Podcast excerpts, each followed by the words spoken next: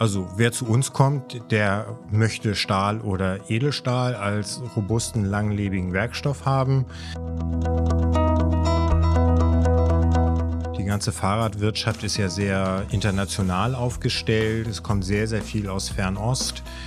Nicht alle denken nur an China, aber kommt viel aus Malaysia, Indonesien, äh, sehr, sehr viel aus Taiwan.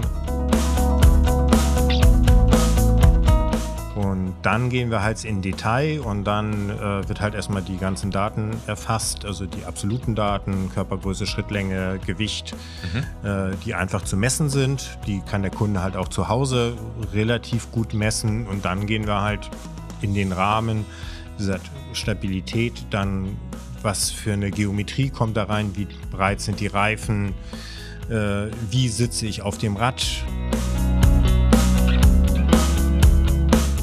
Liebe Zuhörerinnen, liebe Zuhörer, wir sind in Folge 24 des Berater-Talks angekommen. Und ich freue mich sehr, dass wir uns heute mal wieder einem handwerklichen Thema widmen. Zu Gast war Herr Rudolf Pallesen aus Neuendorf, der Gesellschafter Geschäftsführer der Norwid Fahrradbau GmbH. Wie im Namen seiner Gesellschaft unschwer erkennbar ist, geht es also heute um Fahrräder. Dabei geht es aber nicht um das Fahrrad von der Stange, sondern es geht um individuell angefertigte Fahrräder, ganz nach Wünschen von Kundinnen und Kunden.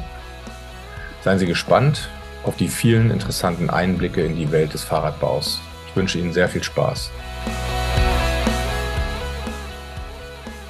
Ja, hallo lieber Rudi, ich freue mich, dass du den Weg zu mir gefunden hast hier nach Emshorn und ich freue mich insbesondere, dass wir heute mal über einen handwerklichen Beruf im Zusammenhang mit Beratung sprechen.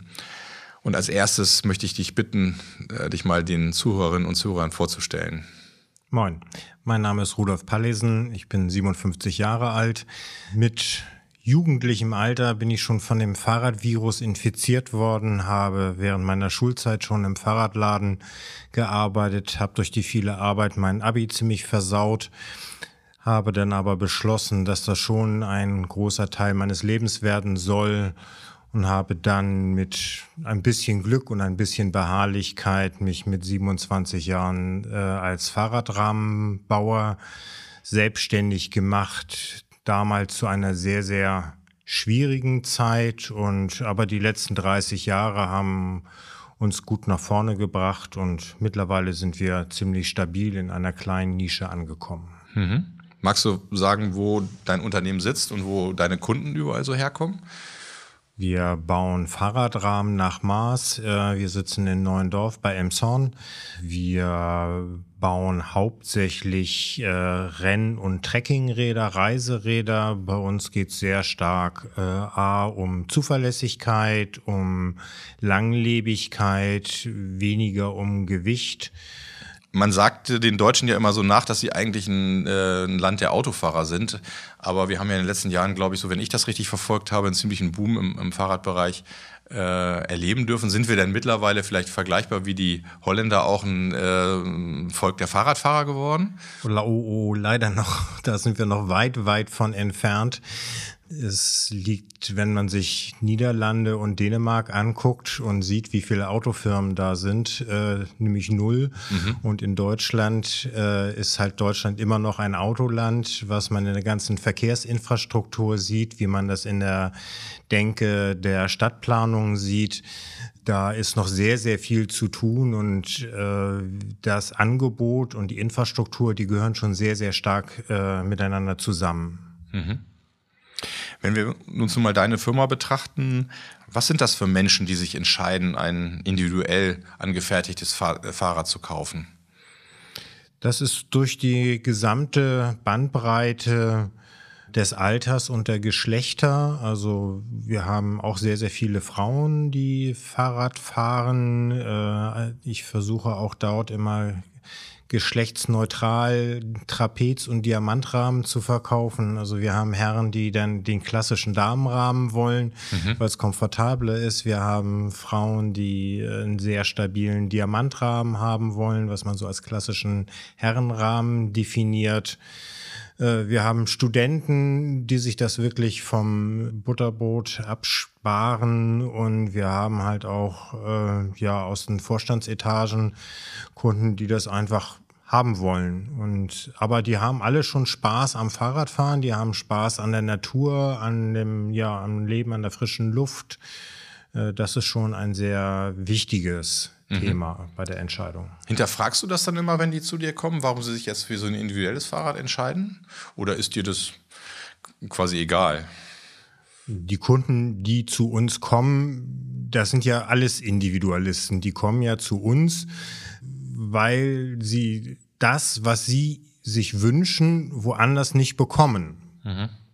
Und da, von daher sind die äh, Voraussetzungen, warum sie so ein Rad haben wollen, äh, sehr, sehr unterschiedlich. Und da kommen wir wahrscheinlich auch im diesen Talk drauf, äh, dass es herauszuarbeiten geht, äh, was die Beweggründe sind und äh, wo die Ziele hingehen. Mhm. Ja, ähm, das, du hast es gerade angesprochen, es geht ja hier um, um die, die Kundinnen und Kunden. Wie gut vorbereitet kommen die denn schon auf das Thema? Ähm, also ich kann ja mal sagen, vor Jahren hatte ich auch schon mal das Vergnügen, äh, deine Beratung in Anspruch zu nehmen und ich hatte den Beratungsprozess als sehr wertvoll empfunden und hatte es, glaube ich, selber noch in Erinnerung, dass ich mir viele Fragen, dass mir das gar nicht bewusst war, was da plötzlich auf mich zukommt, um so ein Fahrrad individuell, äh, sage ich mal, zu bauen. Äh, wie, wie, wie ist das heute bei den Kunden im Vorfeld? Kommen ja schon, was sind dann die Wünsche, die sie im Grunde haben? Also wir haben schon im Großen und Ganzen äh, zwei Arten von Kunden. Wir haben also einmal die Kunden, die also mit dem dicken Leitsordner ankommen und mir wirklich über die Farbe der Speichennippel diskutieren. und dann haben wir die Kunden, die also wirklich zu uns kommen, weil wir den Ruf haben, dass wir gut beraten und wo wir mit dem Kunden zusammen halt ja die Wünsche praktisch herauskristallisieren müssen und wir halt auch wirklich als Berater da sind und ich versuche auch möglichst wertneutral dann die verschiedenen Produkte vorzustellen und dann halt von den Kunden rauszubekommen, wohin die Reise geht. Mhm. Gibt es denn trotzdem beim, beim Fahrrad so bestimmte Themen, die, die eine besondere Aufmerksamkeit genießen sollten? Jetzt auch aus deiner Sicht mal, wenn sich jemand damit beschäftigt und sich bei dir beraten lassen möchte. Das A und O ist erstens der Einsatzzweck. Also das sage ich den Kunden auch immer, überleg dir ganz genau, wofür du das Rad haben möchtest. Möchtest du eine schnelle Feierabendrunde haben, ne, willst einfach flott durch die Gegend fahren oder willst du halt mit 40 Kilo Gepäck durch Kirgisistan fahren? Das sind halt zwei unterschiedliche Räder äh, und die müssen wir auch unterschiedlich äh, konfigurieren. Und der zweite ganz entscheidende Punkt ist halt ähm, die Ergonomie, Anatomie beeinflussend. Da kommen halt auch sehr, sehr viele zu uns. Das heißt, heutzutage nennt sich das Bikefitting, ähm, dass wir halt das Rad äh, auf den Kunden anpassen und nicht den Kunden auf das Fahrrad. Mhm. Hat die Materialauswahl heute auch noch eine große Bedeutung? Gibt es da auch eine große Variabilität? Also wer zu uns kommt, der möchte Stahl oder Edelstahl als robusten, langlebigen Werkstoff haben. In der Fahrradbranche gibt es natürlich alles mögliche andere. Und äh, da sind aber die Kunden schon eigentlich bei uns auf der Ziellinie oder haben da vorher schon die Entscheidung getroffen. Wer einen Triathlon Carbon-Renner haben möchte, der kommt einfach nicht zu uns. Das mhm. sind nicht unsere Kunden. Okay. Aber ich glaube, bei der äh, Farbauswahl, da äh, bist du auch sehr variabel, oder? Kannst du auch alles bieten, oder? Ja, ähm, das überfordert aber auch den einen oder anderen Kunden auch schon wieder. Es, es nimmt immer einen sehr, sehr großen äh, Zeitraum in der Entscheidung äh, ein und wird auch im Fertigungsprozess gerne nochmal umgestoßen. Ist für mich persönlich jetzt eher eine Randentscheidung, äh, die für die Kunden natürlich schon wichtig ist. Aber ob es nun jetzt ein mitteldunkelblau oder ein dunkelmittelblau ist, äh, ist dann im Endeffekt für den Kunden auch ehrlich gesagt egal.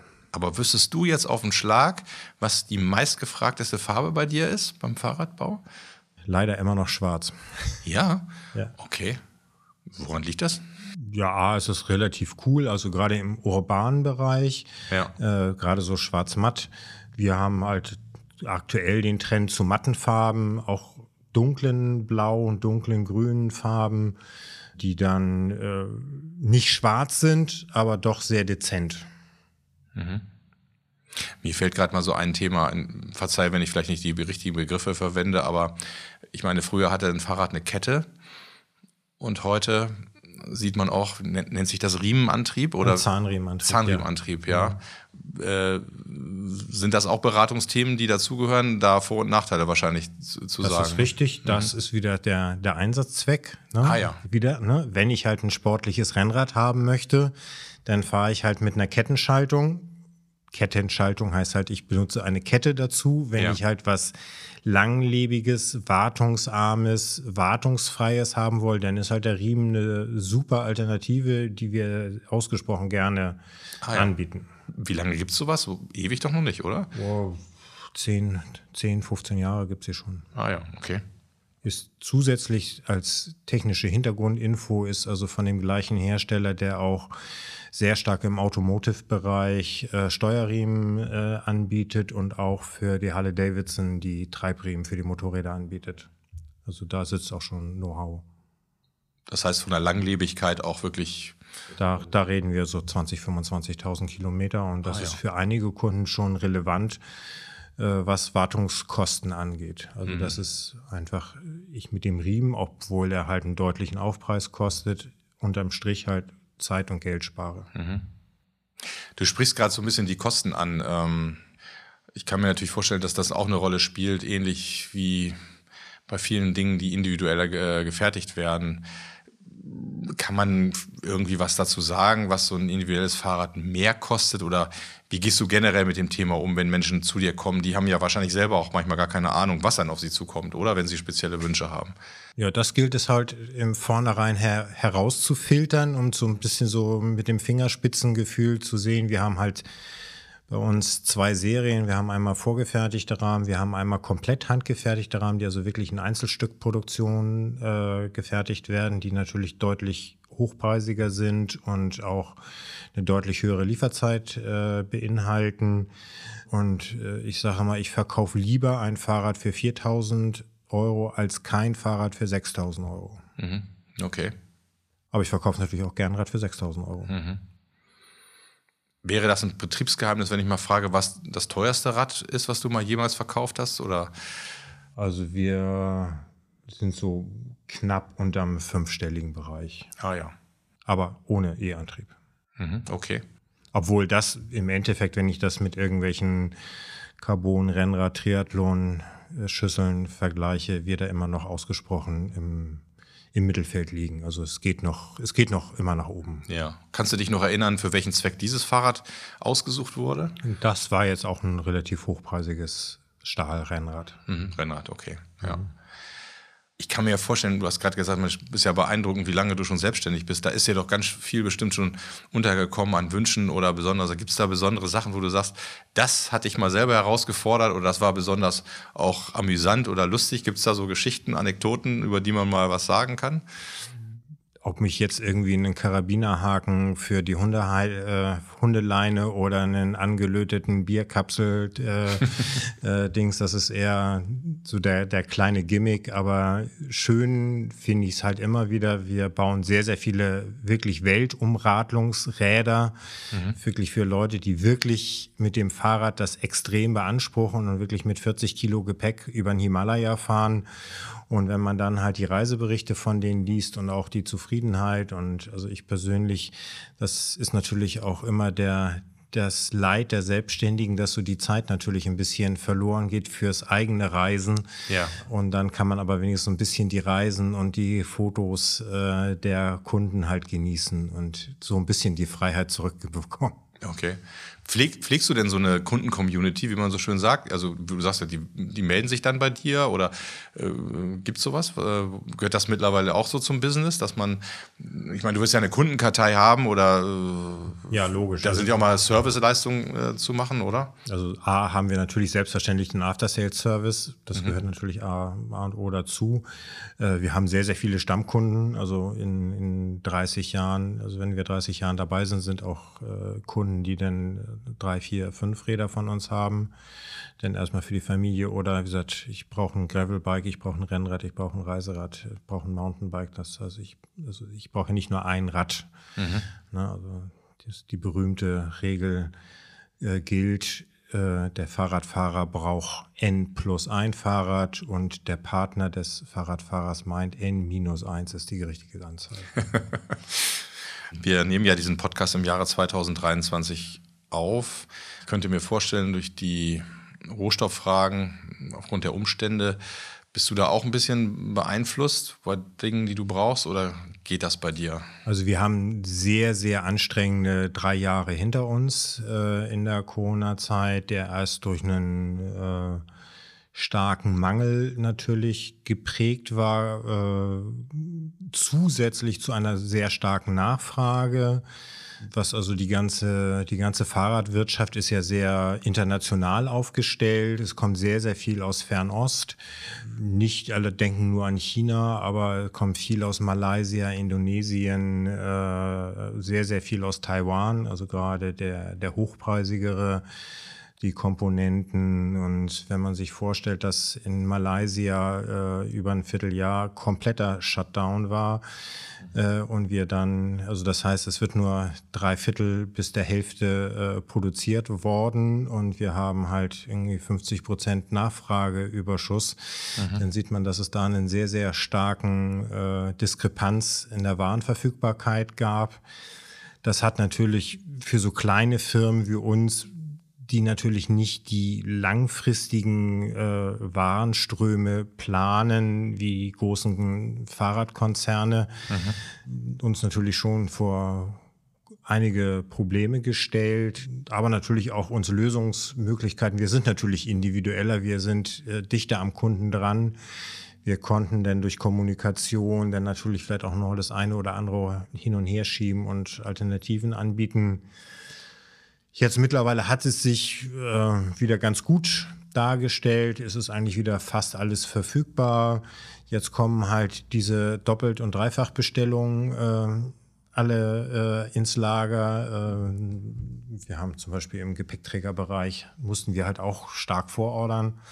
Und jetzt kommt die ganze Ware und ja, jetzt müssen wir die natürlich auch erstmal bezahlen und einlagern und äh, mhm. verkaufen. Wenn ich mich heute dafür interessiere, bei dir ein Fahrrad zu kaufen, wie, ist der, wie lang ist der Vorlauf? Wann kann ich mit der Fertigstellung rechnen? Wir, ich sprach ja eben von den vorgefertigten mhm. Rahmen. Das sind Rahmen, die lassen wir für uns fertigen ähm, in bestimmten Geometrien, die wir aber trotzdem Kunden individuell aufbauen auch mit individuellen Anlöteilen, auch mit äh, dem angesprochenen Farbwunsch. Mhm. Äh, da haben wir so eine Lieferzeit zwischen acht und zwölf Wochen im äh, komplett handgelöteten Individualbereich. Das heißt, wo wir wirklich Stückzahl eins auch im, in der Rahmenproduktion haben. Da liegen wir aufgrund von Personalmangel zurzeit bei gut zehn Monaten. Oh ja. Das ist ja wie beim Autobau im Moment wahrscheinlich, ne? bei, in, bei vereinzelten Themen ja. Richtig. Ja. Mhm. In diesem Beratertalk versuche ich immer mal einmal so einen, so einen Beratungsdurchlauf zu machen, sozusagen. Also nehmen wir mal an, ich komme jetzt wirklich zu dir und sage, ich möchte nächstes oder nächstes Jahr über die Alpen mit einem Fahrrad fahren und möchte hier aus Schleswig-Holstein losfahren und brauche das entsprechende Fahrrad. Wie setzt du den, den Beratungsprozess auf? Wie, wie, wie, wie läuft das Ganze vonstatten? Also erstens, das haben wir ja schon besprochen, dass erstmal so der Einsatzzweck ja. geklärt wird. Wie wichtig ist Gewicht? Äh, A, will er ein leichtes Rad, will er ein robustes Rad haben? Was für eine Statur hat der Kunde? Ich kann natürlich oder ich muss einem Kunden mit 1,70 Meter Größe und 65 Kilo, dem muss ich natürlich ein komplett anderes Fahrrad verkaufen als einem 2 Meter Hühn mit 120 Kilo, der dann auch noch 40 Kilo Gepäck mitnehmen möchte. Ja. Also das muss natürlich vorher schon mal, das reift bei mir im Hinterkopf. Also heißt, ich baue das Rad praktisch schon den Beratungsprozess. Das Rad steht bei mir eigentlich schon relativ früh fest, was der Kunde möchte. Wenn ich da kurz einhaken darf, das heißt, es ist unumgänglich, dass der Kunde auch zu dir rauskommt, dass du nicht, ihn mal siehst, oder? Nicht zwingend. Wir machen auch viel mit Vermessungsprotokollen, äh, E-Mail, Telefon aber es ist natürlich immer viel, viel einfacher, wenn der Kunde vor Ort ist. Äh, wir haben ein Positionsbestimmungsgerät, äh, mit dem wir also die Sitzposition des Kunden bestimmen können. Wir können ihm einzelne Sachen halt zeigen und das ist natürlich vor Ort schneller, einfacher, leichter äh, als sowas immer mit Bildern und E-Mails und Texten und mhm. Telefon und dann nochmal und dann hat man das komprimiert. Ich rechne für so einen normalen, entscheidungswilligen und entscheidungsfähigen Kunden rechne ich für so eine bis anderthalb Stunden für ein Beratungsgespräch. Mhm. Äh, und dann haben wir aber auch alles unter Dach und Fach. Wichtig ist halt, wie gesagt, dass der eine Kunde Ideen dafür hat, was er, was er ja. möchte. Ja, ja. Also das heißt, du stellst alle Komponenten dann vor. Also vom Sattel über. Also nee, wir machen erstmal, wie gesagt, die, das Grobkonzept. Ja. Was möchte er haben?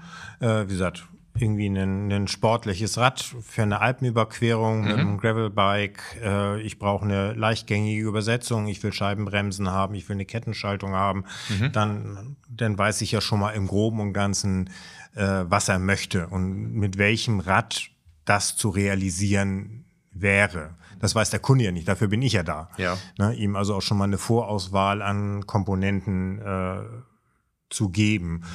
Und dann gehen wir halt in Detail und dann äh, wird halt erstmal die ganzen Daten erfasst, also die absoluten Daten, Körpergröße, Schrittlänge, Gewicht, mhm. äh, die einfach zu messen sind. Die kann der Kunde halt auch zu Hause relativ gut messen und dann gehen wir halt in den Rahmen, wie gesagt, Stabilität, dann was für eine Geometrie kommt da rein, wie breit sind die Reifen, wie sitze ich auf dem Rad, ne, die Ergonomie, dann, also wir reden immer so einmal von der ja, Fahrwerksgeometrie, mhm. das heißt eher so Länge, Breite, Höhe, ne, das ist also, mhm. wie fährt das Fahrrad und das zweite ist dann, wie sitze ich auf dem Fahrrad und da kann man so nennen das immer so zwei Dreiecke und wenn ich die beiden übereinander stülpe, dann habe ich halt das richtige Fahrrad für den Kunden. Mhm.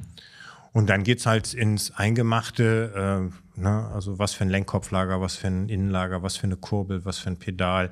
Dann müssen wir da, also da sind die Kunden auch teilweise wirklich gestresst, äh, was ich alles von denen wissen möchte.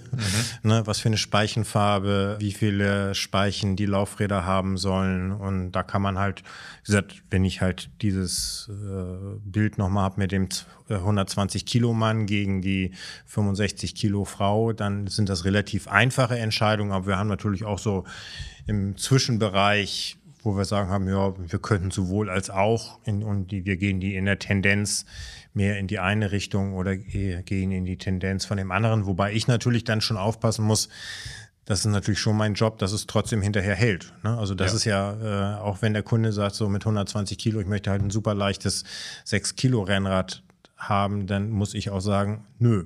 Ja entweder äh, verkaufe ich dir nicht oder äh, das funktioniert einfach nicht. Mhm. Ja. Das ist ja auch meine Expertise und äh, meine Erfahrung und mhm. was die Kunden auch wollen. Wenn das alles abgeschlossen ist, fängst du an zu bauen, vermutlich. Und dann irgendwann kommt der Tag der Tage, wo du denjenigen dann anrufst und er darf sich das Fahrrad abholen. Richtig. Dann ist eigentlich das für den Kunden ich hatte gerade letzte Woche eine Kundin, die sagte, sie war ganz aufgeregt, hatte Bauchschmerzen, als sie das Rad abholte, weil sie Angst hatte, sie hätte sich irgendwie falsch entschieden. Ja. Ne? Also das ist natürlich, die Kunden bringen uns natürlich schon ein sehr, sehr hohes Vorvertrauen mit. Das versuchen wir natürlich auch über eine seriöse Abarbeitung des gesamten Verkaufsprozesses darzustellen. Das heißt ja nicht nur, dass wir sie gut beraten, sondern dass wir das halt auch gut dokumentieren, dass wir halt auch mit Zwischenfragen gut umgehen und dass wir das halt auch alles transparent machen. Das ist mir persönlich sehr wichtig, mhm. weil nur dadurch kann ich halt dieses, dieses Vorvertrauen ja aufbauen. Und wir leben halt auch von unserem Ruf, dass wir halt ein zuverlässiger Anbieter sind. Wir sind halt eine kleine Nischenanbieter und können halt gegen die Großen nicht gegen anstinken. Das heißt, wir müssen halt mit so kleinen mhm. äh, Skills halt auch, die, die, sind halt Teil des Produktes. Mhm. Also diese, dieser gesamte Verkaufsprozess ist halt Teil des Produktes. Das wird auch teilweise in den Preisverhandlungen auch diskutiert, ne? weil natürlich wir machen die Preise sehr transparent, also weil das Komplettrad besteht aus der Summe der Einzelteile Und diese Einzelteile werden auch im Angebot aufgeschlüsselt, was für mich einfach eine, eine Ehrlichkeit darstellt, mhm. für aber natürlich auch das Risiko darstellt, dass der Kunde jederzeit im Internet natürlich die Artikelnummer googeln kann und dort einen Preis finden wird, der zwischen 20 und 35 Prozent niedriger ist, als den er bei mir bekommt. Ja. Und dann sage ich dem Kunden, wenn wir diese Diskussion kommen, ich sage ja, A, kann ich das nicht und B, will ich es nicht gucken Sie auf den Preis, der unten rechts steht. Mhm. Und dann überlegen Sie, ob Sie dieses Produkt in der Spezifikation mit der Beratung und allem drumherum zu einem niedrigeren Preis bekommen. Mhm. Und wenn es dann noch in die Rabattdiskussion geht, dann sage ich, bitte gehen Sie durch in die Werkstatt und fragen Sie die Kollegen, ob sie für Ihr Rad am Monatsende x Prozent auf ihren Lohn verzichten möchten. Das Gespräch ist meistens, also natürlich kommt man den Kunden entgegen und versucht dann irgendwo, also es ist ja nicht, also so eine komplette Null-Rabatt-Strategie ist nicht nee. umsetzen. Man versucht ihnen natürlich irgendwo entgegenzukommen. Aber wir haben ja einen realen Preis und, äh, und äh, das muss ich dir als Steuerberater ja nicht ja sagen, dass, dass Rabatte äh, für die Marge halt tödlich sind. Ja aber wir müssen natürlich, wir, wir bieten einen reellen Preis ein und äh, ich bin nicht stinkreich, wir werden nicht stinkreich mit den Fahrrädern. Also Im Fahrradbranche wird man, tut man sich da eh sehr schwer mit. Mhm. Und deswegen müssen wir das halt auch sauber kommunizieren. Ja. Das Thema ähm, Service und Wartung von Fahrrädern, ist mhm. das auch ein großes Beratungsthema noch? Ähm Nö, also die Kunden wollen natürlich auch die Wartung, die kommen halt auch aus dem, mit sehr großen Entfernung zu uns noch zur Wartung. Wir liegen ja ein bisschen außerhalb von Emshorn ja. in der Marsch. Für die Mitarbeiter ist es relativ schlecht zu erreichen, aber für die Kunden eigentlich, ob ich jetzt nun irgendwie nach Hamburg-Barmbek fahre oder nach Emshorn, ist ich muss immer von irgendwo nach irgendwo anders hin. Also mhm. ähm, das ist schon schwierig. Wir versuchen da natürlich aber dann äh, äh ein gutes Timing zu machen, dass dann halt auch die Kunden das Rad morgens bringen. Dann können sie noch ein Glückstadt ein Matthiasbrötchen essen und dann äh, rufen wir sie an und dann können sie es wieder, können ja. sie es wieder abholen. Mhm. Also da versuchen wir schon, den Kunden auch einen sehr hohen Service zu bieten. Rudi, wir haben jetzt einmal im Gespräch, hast du mal das Wort E-Bike in den Mund genommen. Äh, das war jetzt bis sonst noch gar nicht Thema, aber wenn man mal hier mittlerweile durch die Landen guckt oder mit wem man spricht, ähm, habe ich so den Eindruck, ab einem bestimmten Alter hat mittlerweile fast jeder ein E-Bike. Äh, ist das auch ein Geschäftsfeld von euch, in dem ihr beratend unterwegs überhaupt unterwegs seid? Oder, und wie siehst du das ganze Thema in seiner Entwicklung? Also in 2022 äh, sind in Deutschland äh, 2,4 Millionen Fahrräder verkauft worden und 2,2 Millionen Pedelecs und E-Bikes. Äh, also wir haben eine Gesamtsumme von 4,4 Millionen Rädern mit einem äh, Durchschnitts-VK von 1600 Euro, mhm. wobei auf Fahrräder 500 Euro entfallen, Durchschnittspreis und äh, 2800 auf auf E-Bikes. Mhm. Das kommt uns persönlich ganz gut entgegen, weil das Thema E-Bike die gesamte Preisvorstellung beim Kunden nach oben gebracht hat. Vorher, wenn wir halt ein handgelötetes Rad angeboten haben, dann waren wir halt Faktor 3, Faktor 4 teurer als irgendwie ein stinknormales, gutes Fahrrad im Fahrradladen. Äh, jetzt kostet ein Rad von uns so viel wie ein E-Bike. Mhm. Ja, also von daher sind wir da äh, in einer Preisregion angeliefert. Also wenn du heute über einen, oder sagen wir mal so umgekehrt, wenn wir vor zehn Jahren einem, einem Kunde bei mir ein Rad für 5000 Euro gekauft hat, dann hat das leise pfeifend in die Garage geschoben und hat dann den, den teuren neuen BMW äh, des Nachbarn bestaunt. Heute ist das ein Thema. Da ist man, also da kann man schon mal sagen, dass man für ein Fahrrad 5000 Euro ausgegeben hat und da kriegt man nicht irgendwie, was bist du für ein Spinner, sondern, oh, hast du ein tolles Fahrrad. Also da ist schon ein bisschen äh, äh, andere Denke angekommen und das freut uns schon. Zum Thema Verkauf. Ähm, wir bauen halt relativ klassische Fahrräder. Wir haben halt uns auch versucht, äh, im, im E-Bike ein bisschen zu etablieren. Die Nachfrage ist sehr, sehr stark da. Mhm. Äh, ein Pedelec unterliegt aber der CE-Normierung der EU. Ja. Und äh, das bringt halt rechtliche Hürden für uns und Individualität und CE-Konformität. Kannst du dir vielleicht vorstellen, dass das zwei Dinge sind, die nicht so leicht unter einen Hut zu bringen sind. Und deswegen ich, ja. haben wir uns von dem Thema verabschieden. Wir handeln noch äh, E-Bikes aus der, also für regionales Publikum von einer befreundeten Fahrradmanufaktur, die wir dann einfach als Handelsunternehmen dann äh, vertreiben, die auch eine gewisse Individualität bieten. Mhm. Aber selbst bauen wir aktuell keine. Okay. Aber das die Frage zu beantworten, die es bringt das Fahrradland Deutschland nach vorne deutlich, weil es halt einfach auch die Nachfrage auf politische Entscheider auch stärker wird, weil viel, viel mehr Leute Fahrrad fahren, auch viel, viel weitere Strecken ja. und damit auch der politische Diskurs zum Thema Fahrradwege und Fahrradinfrastruktur ein ganz anderer wird. Mhm. Ja, zum Schluss meines Podcasts freue ich mich immer, wenn wir einen Blick mal in die Zukunft wagen und du mal drüber nachdenkst, was in fünf bis zehn Jahren wohl mit deinem Handwerk ist. Vielleicht nicht nur mit deinem Unternehmen, sondern aber auch mit einer Fahrradmanufaktur. Wie siehst du da die Entwicklung in den nächsten Jahren? Der Fahrradmarkt ist glücklicherweise extrem heterogen. Also ich brauche keine riesen äh, Produktionsmengen, um eine Fahrradmarke äh, zu etablieren. Das sehen wir auch bei uns in unserem Unternehmen. Ich brauche keine riesen Maschinenhallen in Grünheide aufbauen, sondern ich kann halt auf dem Hinterhof oder einer alten Obstscheune in Neuendorf kann ich Fahrräder produzieren. Mhm. Wie gesagt, im E-Bike erzählte ich gerade, das ist ein bisschen komplexer. Es gibt auch eine gerade so auf mein Genre hin äh, oder unser Genre hin äh, gibt es eine gute Nachfrage auch nach coolen, urbanen, self-made Fahrradschmieden. Es gibt in Berlin eine sehr, sehr starke Fahrradbauszene. Wenn es große Fahrradmessen gibt, schmücken die sich gerne mit irgendwelchen Handmade Areas die für die wirtschaftlich komplett unrelevant sind, aber einfach immer so ein, wo die Leute halt gucken. Ne? Mhm. Also von daher sehe ich die, also unsere, das Handwerk nicht untergehen. In der Industrie, da wird es eine starke äh, Zentrierung geben auf größere äh, Unternehmen mit höherer Finanzkraft, um dann halt die, die Entwicklungskosten und Lagerkosten äh, zu, zu, stemmen. Mhm. Ja, Rudi, vielen, vielen Dank für die tollen Einblicke in dein Business und ähm, ich wünsche dir und deinem Unternehmen für die nächsten Jahre alles Gute ähm, und hoffe auf volle Auftragsbücher und dass deine vorgezeichnete Entwicklung auch für das Land Deutschland als Mehrfahrradland dann auch in Erfüllung geht. Vielen Dank.